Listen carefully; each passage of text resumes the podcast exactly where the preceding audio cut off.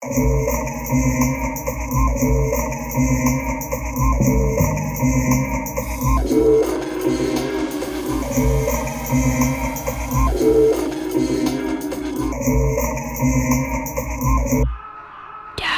rebelle. Numéro 6. Exceptionnellement, dans cette émission, Case Rebelle s'attarde sur un film actuellement à l'affiche, Vénus Noire d'Abdelatif Keshish. Je suis allée le voir au cinéma avec un ami, on n'était que deux dans la salle, on a regardé le film en entier malgré le dégoût et l'horreur qu'on a ressenti. Pour résumer, Vénus Noire raconte l'histoire de Sartre Bartman, domestique d'un blanc africanaire, qu'il exhibe dans un spectacle en Afrique du Sud puis en Europe dans les années 1810.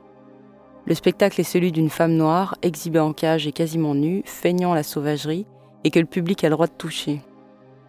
Le film raconte aussi l'histoire d'une femme battue, violée, prostituée de force et qui se détruit avec l'alcool. Le problème, c'est que le film est lui aussi l'exhibition d'une femme noire devant un public occidental. Ce n'est qu'une pauvre reconstitution, sans finesse, sans critique, et qui ne s'affranchit ni du racisme ni du sexisme des clichés coloniaux. Alors pourquoi le film de Keshish craint un mort en 10 points? 1. Le spectacle s'appelait Vénus Autantote et reposait sur le cliché colonial de l'indigène noir sauvage au corps monstrueux, et les yeux de l'Occident blanc se fixaient spécialement sur les fesses et les lèvres du sexe de Sartre Bartman, partie de son corps jugée totalement disproportionnée. Sartre Bartman était donc en même temps un objet exotique et un objet érotique. Dans son film, Abdelatif Keshish s'appuie sur ce cliché colonial et satisfait aujourd'hui la curiosité du regard qu'il suscite. Il exhibe pendant près de deux heures le corps du personnage et celui de l'actrice, filmés sous tous les angles. Et on verra tout. Le film raconte peut-être le spectacle, mais il le reproduit surtout. 2. Le film, c'est aussi une tension érotique permanente entre les personnages masculins et Sartre Bartman, et aussi dans la façon dont elle est filmée. Tension qui joue avec le fantasme de soumission de la femme, et ici avec le fantasme du viol, ce qui est carrément odieux. Comment Keshish peut-il focaliser la tension érotique sur le personnage de Sartre Bartman dans un film sur l'oppression coloniale en plus? Ignore-t-il que le regard occidental sur les femmes noires s'est construit avec le cliché qui les accuse d'être lubriques? Cliché qui a servi à justifier et encourager les viols de femmes africaines colonisées et le viol systématique des esclaves noirs déportés. À aucun moment dans son film, Keshish ne déconstruit les fantasmes érotiques autour des corps noirs. C'est un aspect central du sujet du film sur lequel il n'est absolument pas critique. 3. C'est une Vénus, entre guillemets, soumise, silencieuse et passive que Keshish présente. On entend peu sa voix, peu ce qu'elle ressent et encore moins ce qu'elle pense. Il y a deux autres personnages noirs dans le film, deux domestiques engagés par le maître de Sartre Bartman pour s'occuper d'elle. À part quelques banalités, tous les trois ne se parlent pas, rien. Spectacle du silence de noir sur la condition noire, de leur silence sur leur situation de colonisés, d'indigènes. Une des questions du film est bien celle dans la façon dont Sartre Bartman a accepté tout ce qu'elle a subi, mais là le film fait trop peu de place à la subjectivité des colonisés et à leur résistance. 4. Les protagonistes blancs, eux, sont mis en concurrence dans la violence de leur comportement et de leurs propos, comme si la question était de savoir lequel était le plus méchant. Mais pour ne fâcher personne, Keshish a dû trouver nécessaire de présenter de bons blancs, des hommes ou des femmes, qui interviennent et qui jugent indécent et immoral l'exhibition de Sartre Bartman. Alors d'un côté, l'image des Blancs est sauvée, et de l'autre, la violence raciste n'est plus présentée que comme le sentiment d'une époque et de certaines personnes. 5. En fait, assez tôt dans le film, on assiste au procès fait au maître de Sartre Bartman par des intellectuels amis entre guillemets des Africains. La question est, Sartre Bartman est-elle libre ou contrainte de participer à ce spectacle de soumission? Joue-t-elle ou est-elle exploitée? Tout cela résonne évidemment avec le film lui-même. La critique de la représentation des Noirs, du corps noir et du spectacle qu'il utilise aurait dû être centrale.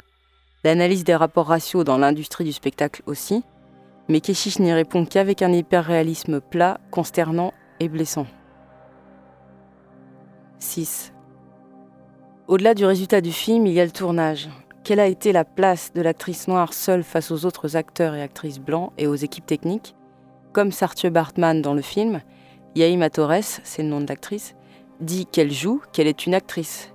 Mais elle est là aussi en tant que corps et doit se plier aux exigences du spectacle, jouer l'animal dompté et chevauché. Yaima Torres est cubaine, Mais que pense-t-elle de la situation sociale des Noirs en France, de la place des Noirs et du corps noir à l'écran français et au cinéma français? Elle n'est pas une actrice professionnelle. Keshish raconte l'avoir engagée pour son physique, sa ressemblance avec Sartre Bartman, pas pour son analyse politique du film alors. Et c'est même ça, en interview, il dit C'est la légèreté avec laquelle Yaima prend la vie qui a conforté mon choix. J'ai compris que je pourrais la pousser loin dans l'émotion sans qu'elle en soit meurtrie. Comme ça, il est le seul à parler de son film, son discours soi-disant antiraciste et antisexiste n'est ni concurrencé ni contredit par celui d'une actrice noire. 7. Il existe des moments historiques saturés d'interdits de représentation, mais là, rien n'est questionné, tout semble montrable. Keshish et la presse répètent que Vénus Noire est un film sur le regard, la différence et les limites de ce qu'on peut faire au nom de l'art. Argument banal et très faible, c'est ce qui pourrait se dire de 99% des films de cinéma. 8. Dans Vénus Noire, Keshish est tellement convaincu de bien faire et de faire œuvre d'histoire qu'il ne s'embarrasse pas de la question du regard occidental. Il table sur le fait qu'un public blanc peut se poser devant le film sans problème, de manière distanciée, avec intérêt et en étant légèrement dérangé comme il l'imagine. Et pour finir, par éprouver de la pitié pour cette pauvre Sartre Bartman. Alors chacun fera comme si les clichés coloniaux et leur violence appartenaient au passé. Keshish est d'origine tunisienne. Mais la représentation des Noirs en Occident et des femmes noires, on peut lire dans des interviews que cette question, il préfère laisser les intellectuels africains s'en occuper.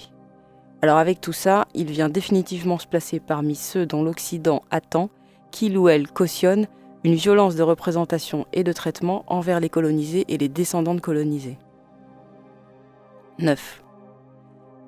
Il ne se pose pas non plus la question du spectateur, de la spectatrice noire. Mais son film est violent. Au-delà de l'identification au personnage de Sartre Bartman, c'est aussi des Noirs et de la façon de les montrer et de les mettre en scène qu'il s'agit. Keshish a utilisé, exhibé, érotisé dans un fantasme de soumission une femme noire pour un public occidental. C'est un traitement agressif qui vient alimenter la négrophobie française, historique et toujours actuelle. Dans Vénus Noire, il n'y a aucun discours, aucune analyse ou critique de la part d'Abdelatif Keshish sur cette question de la représentation des Noirs en général et dans le cinéma français. 10. Le film se termine, avec mon ami on se regarde, consterné. On est resté parce qu'on était seul dans la salle. Il est clair qu'on n'aurait pas pu partager ce spectacle, ce regard où se mêle sexisme et racisme avec un public blanc, parce qu'en plus rencontrer ce regard une fois la lumière allumée ou quotidiennement dans l'espace public ou ailleurs, c'est juste la réalité. Non, nous ne sommes ni des objets exotiques, divertissants ou érotiques, des objets exploitables à merci pour le spectacle ou toute autre production. Je pourrais encore continuer longtemps, mais là j'en ai dit bien assez pour expliquer que ce film craint à mort. Je suis allée le voir, j'en parle pendant 10 minutes, je crois que c'est suffisant. N'allez pas le voir.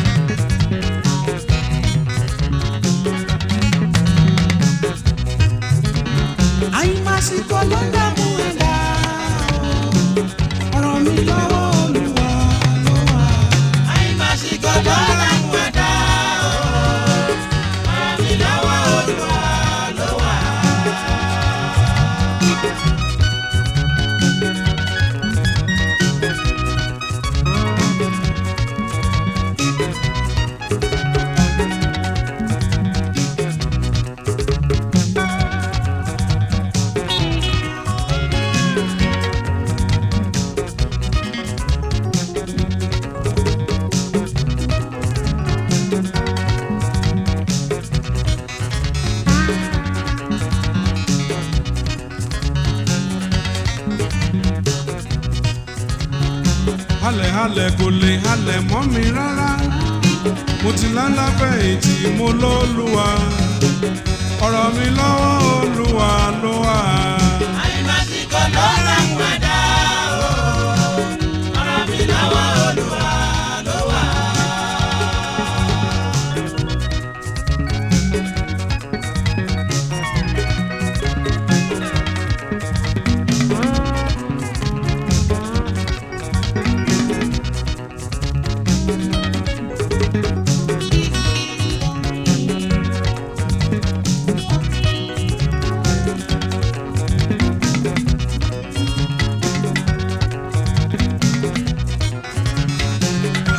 halẹ̀ kò lè halẹ̀ mọ́ mi rárá mo ti lálàfẹ́ ètì mo lọ́lùwà ọ̀rọ̀ mi lọ́wọ́ olúwa ló wà. àyìnbásíkò ló làwọn ẹ̀dá o ọ̀rọ̀ mi lọ́wọ́ olúwa ló wà.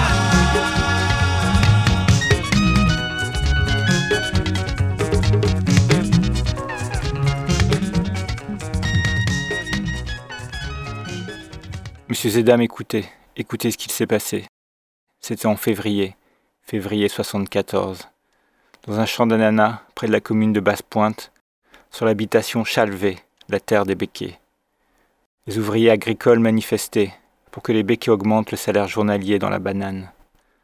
Des pauvres bien organisés qui revendiquaient. Ça fait déjà trois jours qu'ils luttaient, la négociation était bloquée. Les nègres ont dit que ça ne pouvait pas durer, il fallait qu'ils obtiennent ce qu'ils veulent, qu'ils gagnent ce qu'ils méritent, quitte à lutter jusqu'au bout. Les esprits s'échauffaient, le mouvement prenait de l'ampleur. Le peuple avait le droit de crier, l'envie de nourrir ses enfants. La vérité exaspérait les colons qui préféraient rester terrés, et au lieu de négocier, ils ont appelé les policiers. Les policiers locaux, les policiers locaux ont réfléchi deux fois avant d'y aller. Alors pour les remplacer, ils ont envoyé des mitraillettes.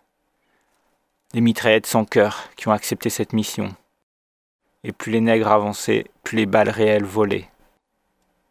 Les ouvriers se sont sauvés en courant, mais les balles réelles continuaient à tomber. Deux camarades sont morts, Ilmani et Marie-Louise. Ilmani est tombée à Chalvet, Marie-Louise est tombée après. C'était en février, février 74. Marie-Louise est morte au Lorrain, mais ils l'ont emmenée à la rivière Capote. C'était en février, février 74. Messieurs et dames, écoutez, écoutez ce qui s'est passé. En février 74, ils ont tué des nègres qui voulaient juste manger. Souvenez-vous, souvenez-vous de ce qu'il s'est passé. Souvenez-vous de février 74. Ils ont tué des nègres qui luttaient pour manger. Ils ont bafoué la dignité des ouvriers. Souvenez-vous, n'oubliez pas, et n'oubliez pas de raconter à vos enfants. Dites-leur ce qu'il s'est passé en février 74, l'année où ils ont agressé les nègres, ils ont bafoué la dignité des ouvriers. 14 février 74, ils ont tiré sur les ouvriers agricoles en grève. Deux camarades sont tombés, Ilmani et Marie-Louise. Ils ont laissé des veuves et des orphelins. Personne, personne ne leur a demandé pardon. Nous, nous voulons croire, nous croyons. Nous croyons qu'un jour l'histoire leur rendra la dignité. Et pour toutes celles et ceux qui ont lutté, qui ont été blessés, qui sont tombés en 74, nous vous le disons. Votre nom est gravé.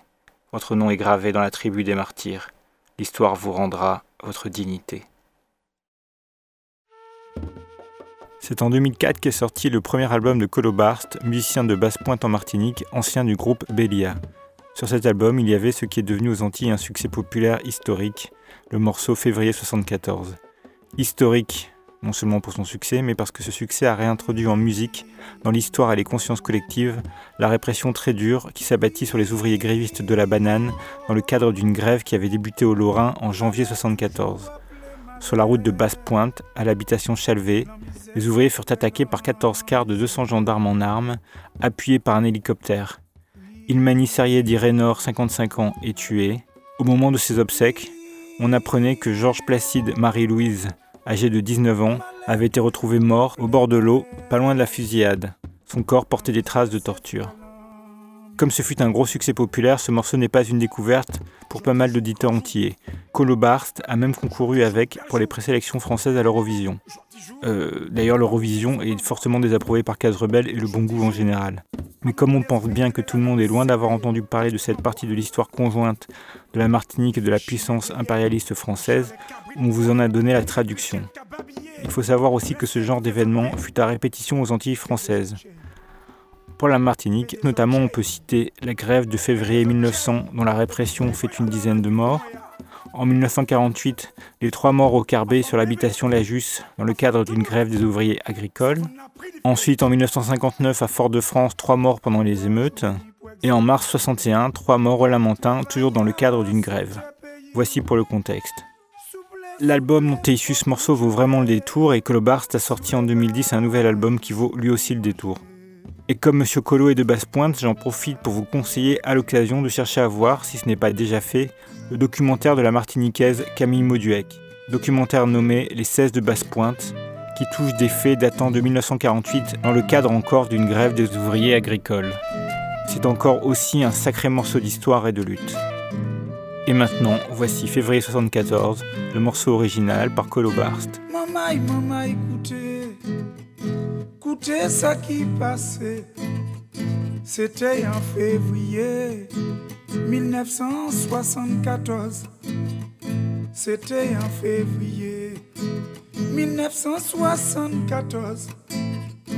Adam Chanzanana, tout près comme une basse pointe, à subitation chalvé.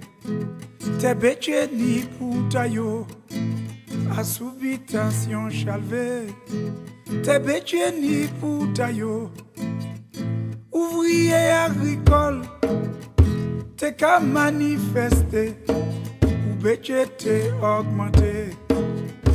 Les journées bananes là, ou bête t'es augmenté. Les journées bananes là, malheureux bien organisé. T'es qu'à revendiquer, déjà trois jours yo qualité. Négociation bloquée, déjà trois jours yo qualité. Négociation bloquée, nèg dit ça peut pas tirer.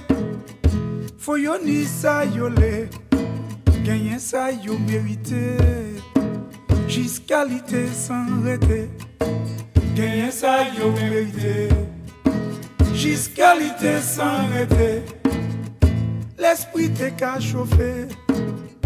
Mouvement qu'à battre tout vent, peuple ni doit crier. L'envie baille yo manger, peuple ni doit crier. L'envie baille yo manger, vérité pété tête coulon, qui préférait rester serré. Et puis yo les yo négocier, yo crier policier, olé yo négocier. Yo crié policier, policier qui fait tes pinègres, catchilé avant aller. Alors pour remplacer, yo voyez mitrailleur. Alors pour remplacer, yo voyez mitrailleur, mitrailleur qui paniquait. Acceptez mission, hein. Pinègre t'es qu'avancé. Pi bal réel qu'a tiré.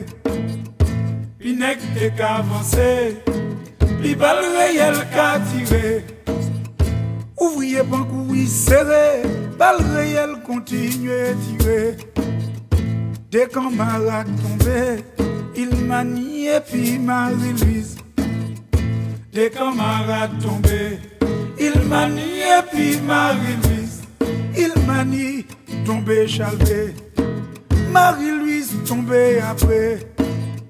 C'était en février, février 74. C'était en février, février 74. Marie-Louise tombée loin. Yo mené la capote. C'était en février, février 74. C'était en février février 74. Maman, maman, écoutez, écoutez ça qui passait. Février 74, yo tué n'est qu'à chercher manger. février 74 Yo tué n'est qu'à chercher manger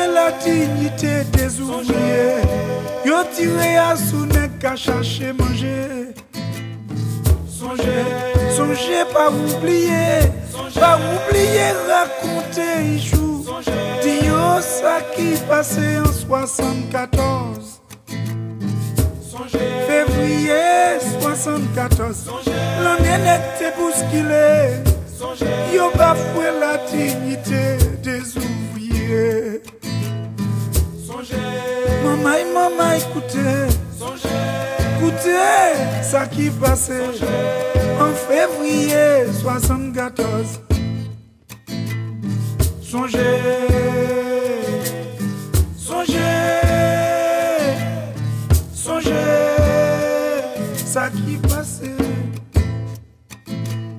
Songez, songez,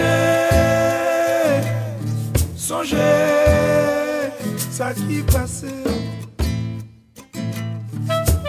14 février 1974, yo tiré les ouvriers agricoles en grève. Des camarades tombés, Ilmani et puis Marie-Louise. Yo quitté des veuves et puis des orphelins. Personne. Personne pas demandé au pardon. Nous les quoi Nous cacoué. Nous quoi que l'histoire, un jour, que riba yo dignité yo.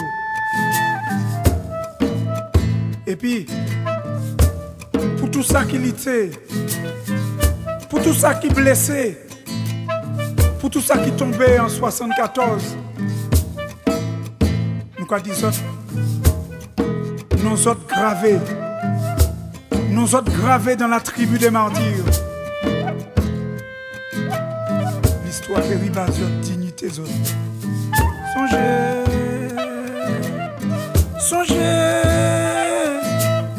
songez, ça qui passait. Songez, songez, songez, février 74. Yo tué une qualité pour manger. Songez pas oublier. Pas oublier raconter Ichou Dio ça qui passait en 74 Février 74 L'année n'était bousculée Yo va fwe la dignite des ouvriye Mamay, mamay, koute. Koute sa ki pase An fevriye 74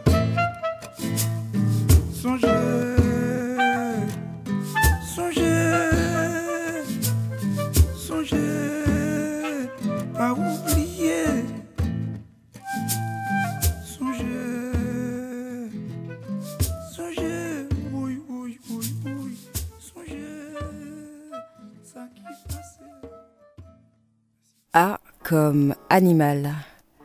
Je ne vais pas m'étendre ici sur les analogies entre le noir et l'animal, qui découlent de toute manière des théories du racisme et de l'imaginaire qui les accompagne. En tout cas, c'est une analogie qu'on retrouve dans toute la propagande coloniale jusqu'au XXe siècle, propagande imagée, littéraire, musicale et cinématographique.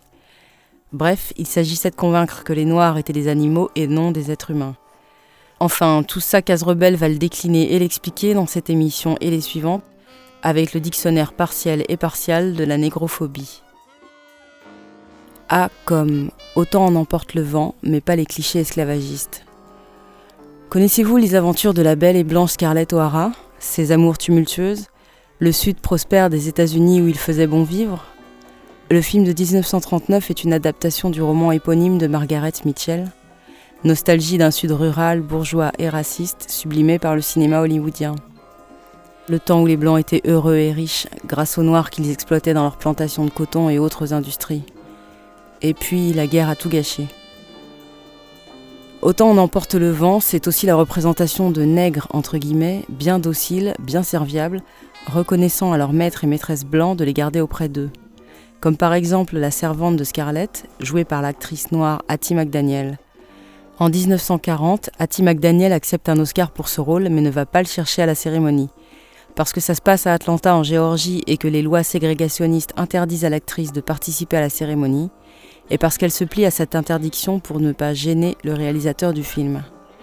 Et autant on emporte le premier Oscar à une actrice noire, et en même temps l'opportunité de dénoncer le racisme de la société américaine. Pas très loin de tout ça, on a A comme Alabama. Alabama, c'est le nom d'une tribu indienne Creek. C'est aussi le nom d'un État du sud des États-Unis. C'est un nom associé à l'esclavagisme américain au lynchage des Noirs et au mouvement des droits civiques des Afro-Américains. Des Indiens exterminés par les colons espagnols, français et anglais, les nouveaux Américains blancs n'ont gardé que le nom. Alabama. C'est une rivière et c'est un État qui a fait partie du Sud confédéré entre 1861 et 1868. À cette époque, cet État est peuplé par des Blancs et par des Africains déportés et mis en esclavage sur cette terre déjà sanglante esclaves noirs exploités sur des plantations de coton et de tabac qui ont fait la prospérité de l'Alabama. Prospérité perturbée par la guerre de sécession contre les États de l'Union. De nombreux esclaves fuient vers le nord.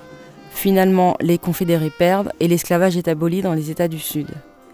Mais ça ne libère pas pour autant les Noirs de la domination qu'ils subissent.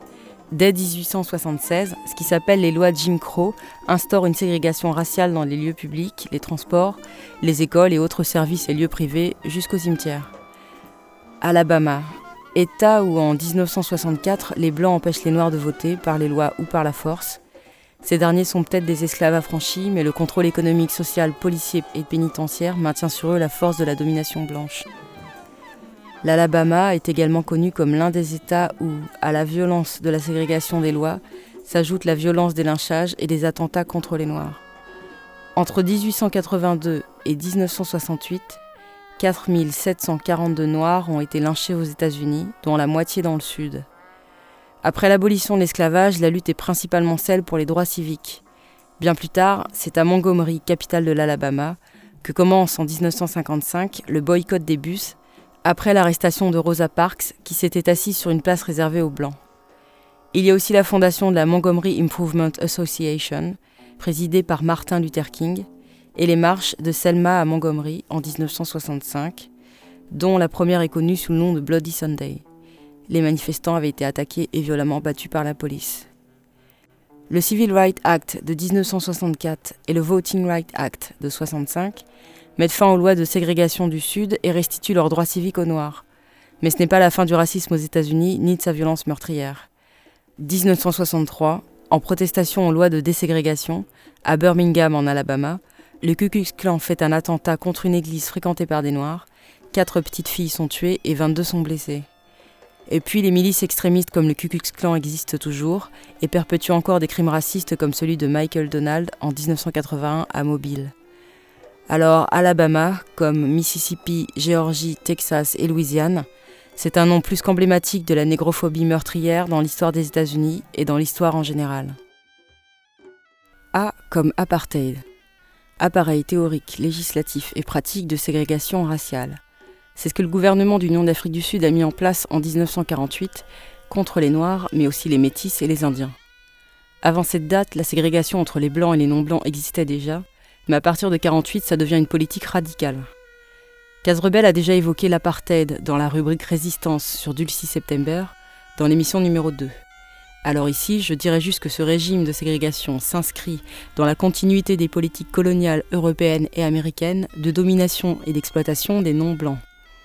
À partir de 48, Daniel François Malan et Hendrik Verwoerd, le théoricien de l'apartheid, ont tout mis en œuvre pour assurer l'asservissement et l'anéantissement des non-blancs en Afrique du Sud. L'apartheid, c'était tout un corpus de lois qui leur refusait citoyenneté et liberté, qui les réprimait socialement, économiquement, culturellement, les maintenait dans le rôle d'une main-d'œuvre sous-qualifiée, exploitée et exploitable à volonté. Ségrégation spatiale également à travers les ghettos dans les villes et les réserves nommées Bantoustan en zone rurale. Et tout cela soutenu par une répression politique et policière d'une violence inouïe. La résistance et la rébellion se sont organisées à l'intérieur du pays, mais aussi depuis l'extérieur. Des milliers de militants et d'activistes ont été emprisonnés, tués, massacrés par le gouvernement et les nationalistes blancs. Sharpeville, Soweto, Cliptown, Rivonia, Bichot. La ségrégation et la barbarie nazie avaient choqué l'Occident au lendemain de la Seconde Guerre mondiale, mais l'apartheid sud-africain a pu exister pendant plus de 43 ans.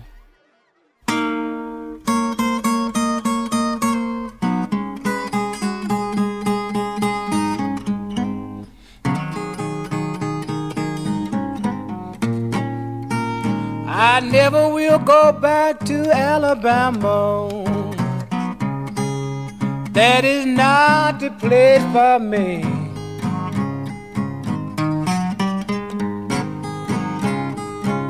I never will go back to Alabama. That is not the place for me.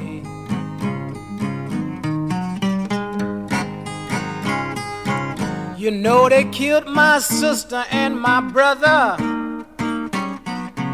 And the whole world let them peoples go down there free.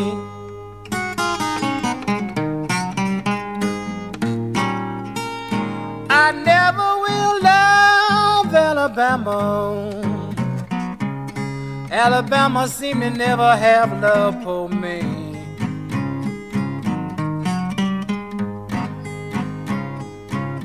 I never will love Alabama. Alabama seem to never have love for me.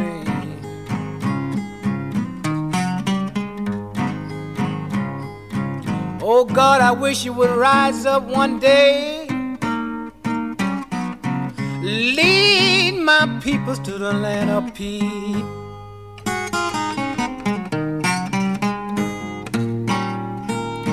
My brother was taken up for my mother, and the police officer shot him down.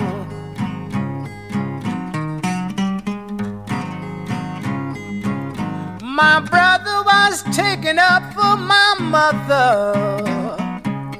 and the police officer shot him down.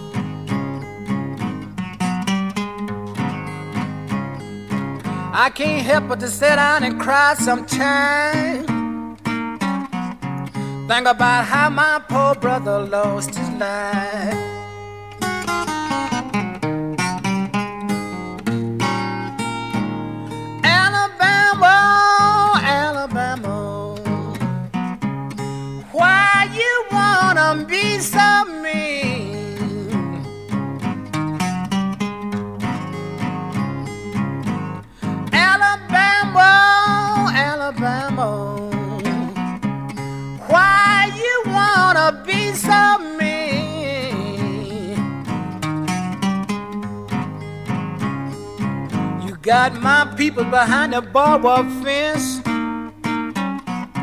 Now you're trying to take my freedom away from me.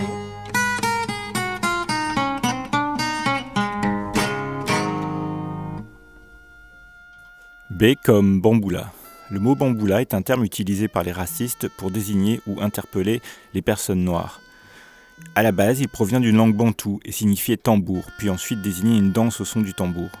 Par extension vint l'expression faire la bamboula, qui signifiait faire la fête avec tout ce que l'origine du mot incluait de méprisant, genre on va se déchaîner comme des négros sauvages. Bref, ce mot est totalement inacceptable. Bien sûr, c'est pas l'avis de tout le monde, notamment c'est pas l'avis d'un professeur d'Épinal dans les Vosges qui en 2007 fut accusé d'avoir appelé à plusieurs reprises Bamboula le seul élève noir de la classe. L'axe de défense pourri de M. Jean-Charles Pellerin fut le côté festif. Il avait déclaré avoir prononcé le mot bamboula pour plaisanter.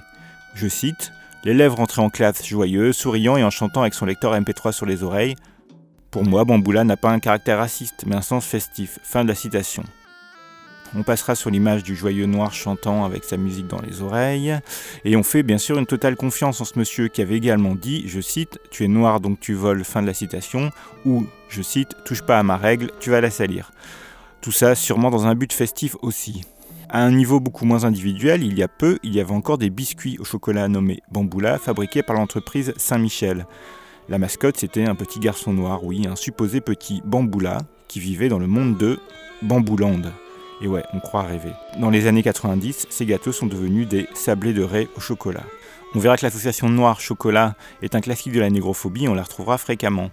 Mais on a aussi coutume d'associer le noir à d'autres aliments, ce qui nous amène à B comme banane. L'exploitation commerciale de la banane, c'est en fait un des symboles de la colonisation qui imposait une monoculture afin de répondre aux besoins de la métropole. Elle symbolise l'exploitation outrancière d'une main-d'œuvre, plus ou moins volontaire ou tout simplement esclave. De fait, le noir était continuellement associé à la banane et continuellement présenté comme un grand enfant qui se satisfaisait pleinement d'un bonheur abruti fait de bananes.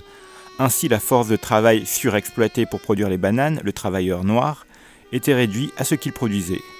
Plus que banalisé, l'exploitation était valorisée. Et c'est même l'exploité qui faisait la pub, ou qui fait encore la pub, pour le produit qui était à la source de son exploitation. La banane est par ailleurs aussi fortement symbolique de l'association déshumanisante noir-singe que nous aurons l'occasion d'aborder à la lettre S.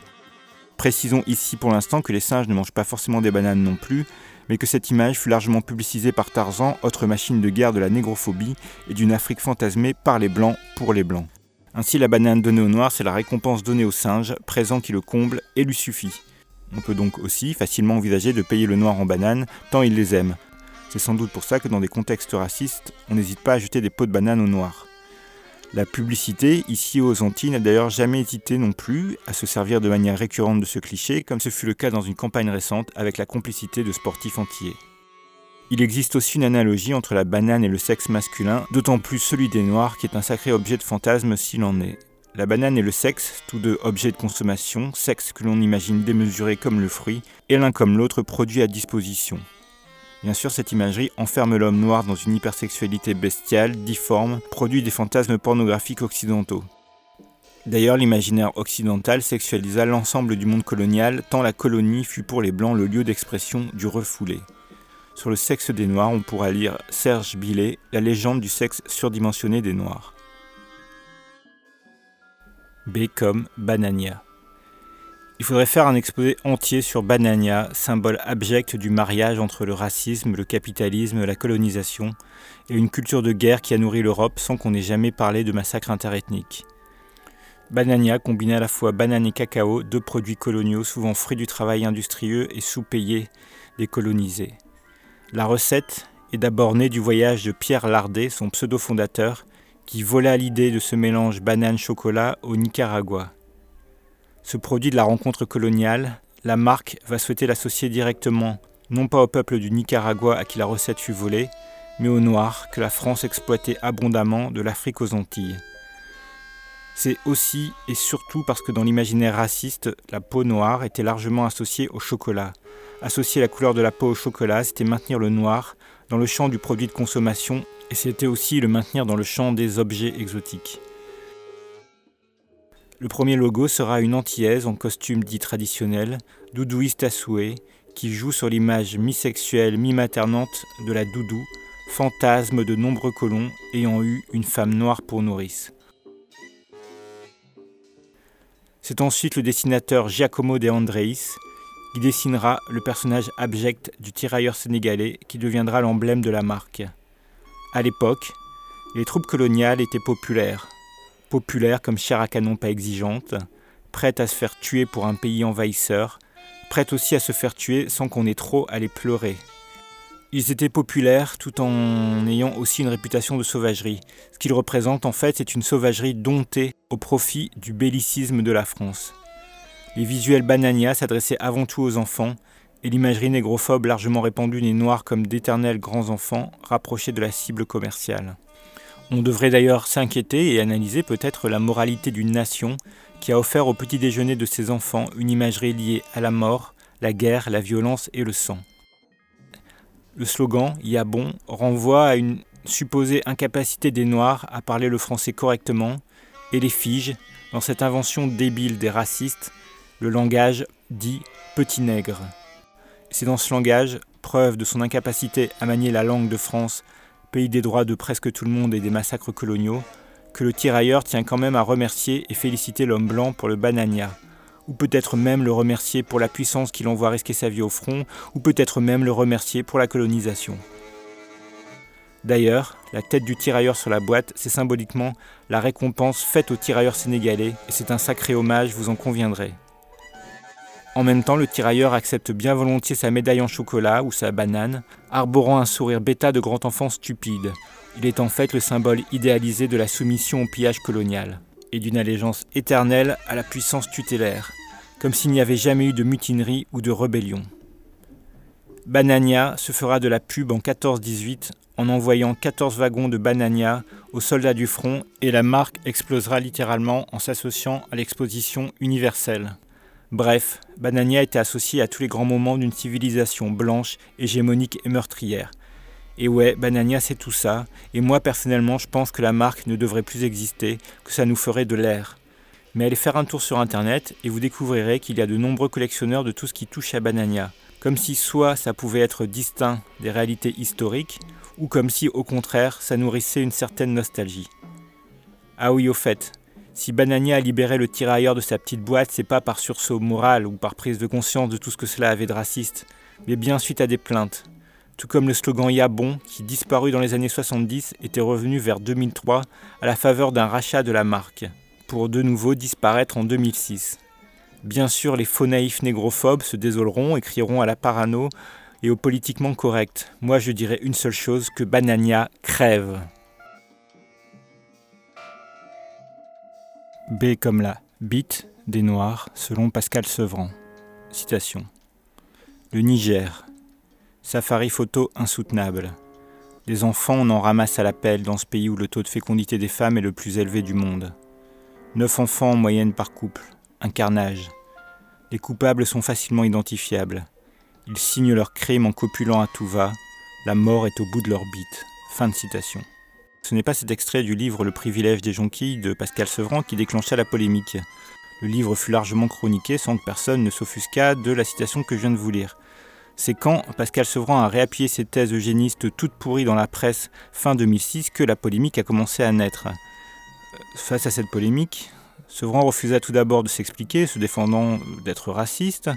Il persista, disant que c'était la vérité et qu'il était nécessaire d'envisager des stérilisations massives. Puis, au vu de la polémique qui enflait, il finit par s'excuser, précisant qu'il renonçait à son exigence de stérilisation des mâles et qu'il préférait un contrôle de naissance comme en Chine. Génial. D'ailleurs, il argumenta qu'il aimait beaucoup l'Afrique, qu'il avait effectué de nombreux voyages et qu'il n'était absolument pas raciste. Donc c'était un peu réglé. À l'époque, France 2, la chaîne qu'il employait, lui avait fait une petite mise en garde. Ce discours de Sevran repose en fait sur des fantasmes d'hypersexualité et d'hypernatalité chez les Noirs et chez les Africains plus particulièrement. Hypersexualité et hypernatalité qui seraient donc le problème principal du continent africain parce que par ailleurs, M. Sevran s'accommodait tout à fait et sans problème du pillage des richesses, de l'exploitation d'Areva au Niger. Mais les enfants qui crèvent, et ouais, ça fait désordre. Donc, pour que les peuples exploités soient plus présentables sur les cartes postales que M. Sevran envoyait à ses amis, il aurait fallu les stériliser. On notera que M. Sevran, à sa façon très vulgaire et fasciste, avait rejoint tout un tas d'idéologues, curieusement myopes à la saignée du continent africain et des pays du tiers-monde en général, par les multinationales, curieusement silencieux sur les accointances militaires mortifères des pays riches avec les régimes autocratiques meurtriers, mais par contre très très en colère ces gens-là, mais vraiment très en colère sur la façon dont les anciens colonisés s'en sortent mal depuis qu'on leur a ôté les chaînes les plus apparentes. Et oui, ces gens-là sont très prompts à taper sur le peuple d'anciens colonisés qualifiés d'incapables et d'irresponsables. Ces critiques, bien sûr, ne dérangent aucun pouvoir, et les auteurs de ces critiques peuvent largement continuer à circuler tranquillement en bonne entente avec les dictateurs et les multinationales de merde. Mention spéciale à LBJ et à Albert Memmi. B comme Black. C'est sans doute quand on a eu décidé que qualifier les gens de nègres, c'était un peu raciste, vu que dans la tête de beaucoup de blancs, ben, malgré la négritude, qui avait voulu retourner le stigmate, ben, nègre, ça voulait toujours dire esclave, et qu'on considérait aussi que leur dire qu'ils étaient noirs aux noirs, ben, c'était peut-être un pas de trop dans l'effroyable monde de la vérité chromatique, sans doute là qu'on a commencé à parler de black. Sans doute que l'anglicisme était censé nous rendre à nous, noirs, la vérité moins dure, comme si on possédait pas de miroir à la maison, et comme si on n'était pas de toute façon construit par le regard raciste, quel que soit le nom utilisé. On peut aisément imaginer le mot black, à la place de noir, apparaître dans les pages branchées du magazine actuel dans les années 80. Ce serait bien le genre. Je pense surtout que le mot révélait le racisme de personnes incapables de dire simplement noir en français, comme si c'était injurieux, parce qu'au fond, ces gens-là, qui disent black, pensent qu'être noir c'est une insulte et pas un cadeau. Et puis black, ça renvoyait au noir américain, le noir américain qui était cool, pour continuer dans les anglicismes. Le noir américain danseur, chanteur comme Michael Jackson, basketteur, acteur comme Eddie Murphy. Et même le noir du ghetto américain, comme le gros-oncle Tom Balance qui était Huggy les Bontio, était cool. Beaucoup plus cool que le noir des révoltes de 2005, ça c'est sûr. Bref, le noir du divertissement comme on l'aime à la télé ou à une distance raisonnable ou d'ailleurs sur les stades de foot, se réconcilier avec les blacks des États-Unis ou même avec ceux de France dans les équipes dites black blanc beurre, beurre jouant le même rôle que black. Donc se réconcilier avec les blacks, c'était se permettre d'oublier les noirs pauvres et surexploités d'à côté, plutôt ceux du bruit et de l'odeur.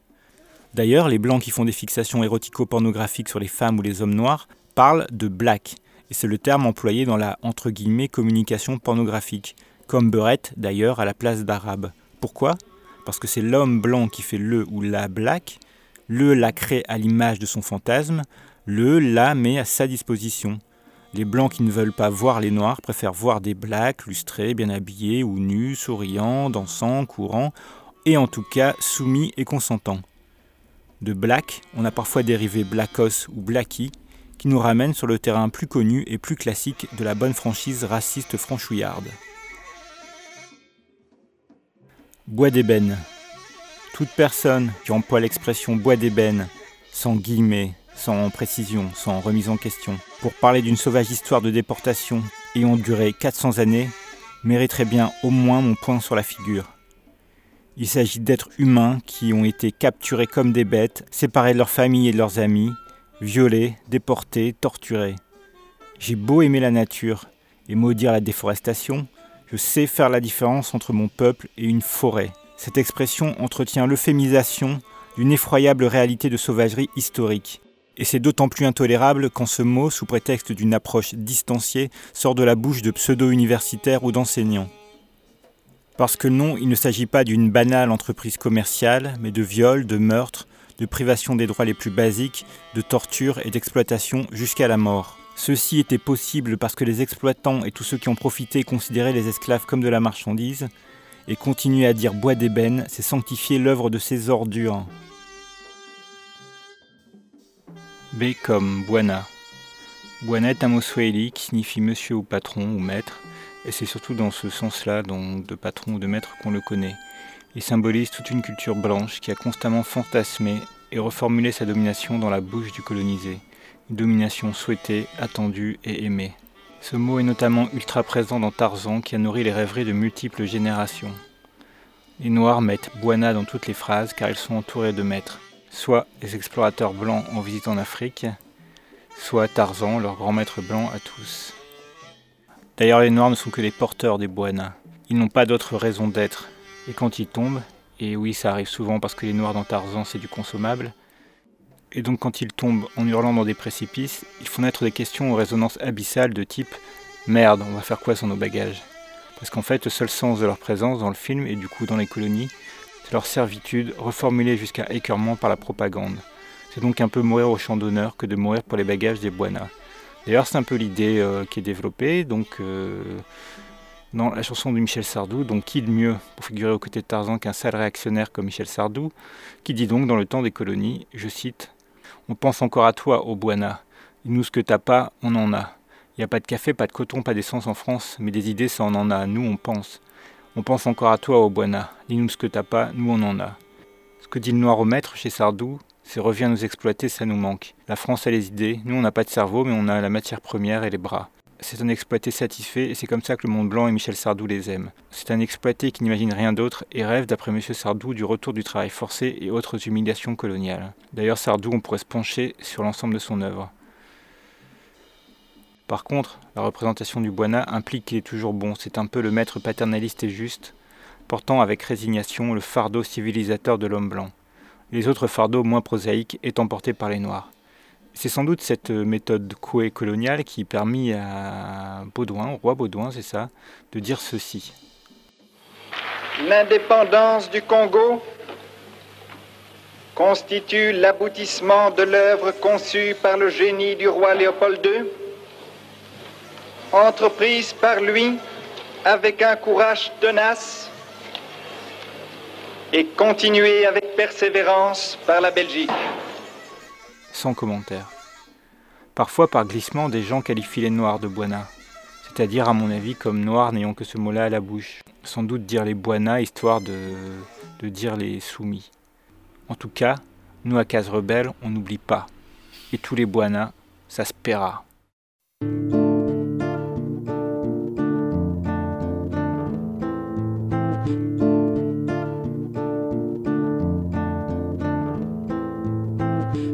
Qui a peur du grand méchant noir En 2008, plein de petits chaperons blancs le craignent même sans le voir, même sans le croiser.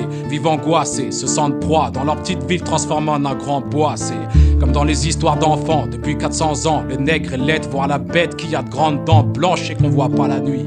Qu'a appris à être si soumis, mais se prendra un coup de carabine, même s'il sourit. Gala Louis, Armstrong garçon, je raconte pas de compte. Le négroïde a tendance à inspirer le pire plutôt que l'héroïsme en attendant. Dit noir trois fois, je sais pas.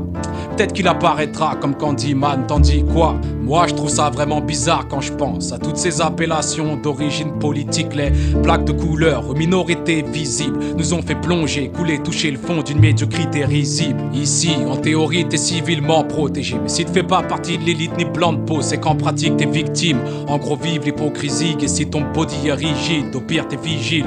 Et au mieux, au milieu d'égo de l'agence élite, puis pas longtemps, le négro bénéficie d'un érotisme ascendant porno c'est soit Ghostbog et tais-toi. Félicite-toi d'être là, sinon tu sais quoi, tu peux toujours retourner chez toi sans délit de fuite. Ici c'est coco fraîche et luxure. Vu qu'il avait soif, il a goûté au mauvais élixir. De Banania à Yannick Noah, le gros noir souriant a laissé place à l'attirance des blondes et bonnes. Et apparemment seraient tous parents. Regarde chez oncle Sam, oncle Mike à box et oncle Tom, les codes ont changé depuis la sombre époque des colons. Mais on est encore loin du One Love comme le chantait oncle Bob. M'appelle pas Black, j'ai pas de combine avec le mot nègre. Black est vide de sens alors que notre histoire est pleine de sang. Juste un anglicisme, un phénomène de mode. Parce que nègre c'est raciste et que noir ça te choque. Et si tu vois ce mot ainsi, c'est la faute à une société qui n'a pas voulu que nos ancêtres s'émancipent. Je te le dis, y a rien qui me gêne dans ce mot. Il me définit, je le ressens dans tout ce qui fait de moi un homme. Rajoute un sens à ma vie, de mon histoire, il fait partie. Même si tu vois là, et je voudrais que tu saches que pour moi être nègre, c'est appartenir à une diaspora à être fier d'un passé, d'une diversité culturelle. Trop longtemps ils ont souffert, aujourd'hui je veux être fidèle et honorer l'héritage qu'ils nous lèguent. Négritude, créolité, libération, l'humilité et la force de ces hommes qui ont fait de leur vie en combat pour que nous sachions qui nous sommes. Big up à Léopold et Méléo et ça en pas cité en cas songer. Yo, en fier d'y être en fier d'y être nègre, fier d'y être nègre, en fier d'y être nègre, fier d'y être nègre, fier d'y être fier d'y être. Noir n'est pas que ma couleur, c'est ma race. En plus, ma couleur, c'est marron. Ce n'est pas en nuançant l'appellation que les problèmes s'effaceront et de ma somme. À coup de slogan, consonance racoleuse, black, blanc, beurre et consour. C'est ce que source cette radoteuse. Chez moi, les noirs ne sont pas blacks. Ils sont marrons comme les nègres d'une externe d'Arawak. Déserté la canne en rebelle. Les blancs dans la savane se perdent. Ils aiment chasser dans les prés. Trop lâche, prétend le gré avec du retard dans les décrets. Tu sais, c'est quoi être intégré? C'est savoir fermer sa gueule ou gueuler un amour aveugle pour le colon libérateur. À cœur, à corps, à cri, à tort à travers sous les seuls traits d'une terre martyre qu'on nous dépeint la terre mère et la terre mère. Pour la plupart des noirs n'est qu'un mystère, un mythe, un joli poster dont on ne peut même pas situer plus de 5 pays. Comme le X de Malcolm sur les casquettes, le signe de peace and love, le rouge, jaune, vert. Bref, là je crois qu'il faut qu'on arrête de croire que les noirs sont tous pareils. De Fort-de-France à Cayenne, de Port-au-Prince à Harlem, c'est la paresse d'aller au-delà des paillettes, du paraître, l'art de parler des racines, savoir la variété des branches plus que les racines. Ressentir la puissance de ce tronc massif et tenace qui ne plie ni ne casse sans cesse pousse et terrasse ce qui nie la majesté de cette matrice, de cet arbre, ce cri qui dépasse les débats futiles et d'y croire. Je te prie de vive voix, je le crie, je le clame, je la vis. Culture noire, que dis-je, culture nègre. Pourtant j'en entends qui bégayent à la recherche du terme exact Quand même des noirs s'y mettent, je me dis que se perdre des claques Noir n'est pas une insulte, s'il te plaît, m'appelle pas black S'il te plaît, m'appelle pas black M'appelle pas black, please, tu baptises. Noir n'est pas une insulte M'appelle pas black, please, tu baptises. Noir n'est pas une insulte M'appelle pas black, please, tu baptises. Les tapis, annule le racisme en crises Vous avez écouté Ebenezer Obey, Aïe Massiko, Colo Barst, février 74, JB Le Noir, Alabama Blues, Sked Squad, m'appelle pas Black. À l'instant, c'est BDP, Bogedam Production, l'instrumental de The Bridge is Over. Ensuite, pour finir, vous écouterez des chants de femmes lobby du Burkina Faso.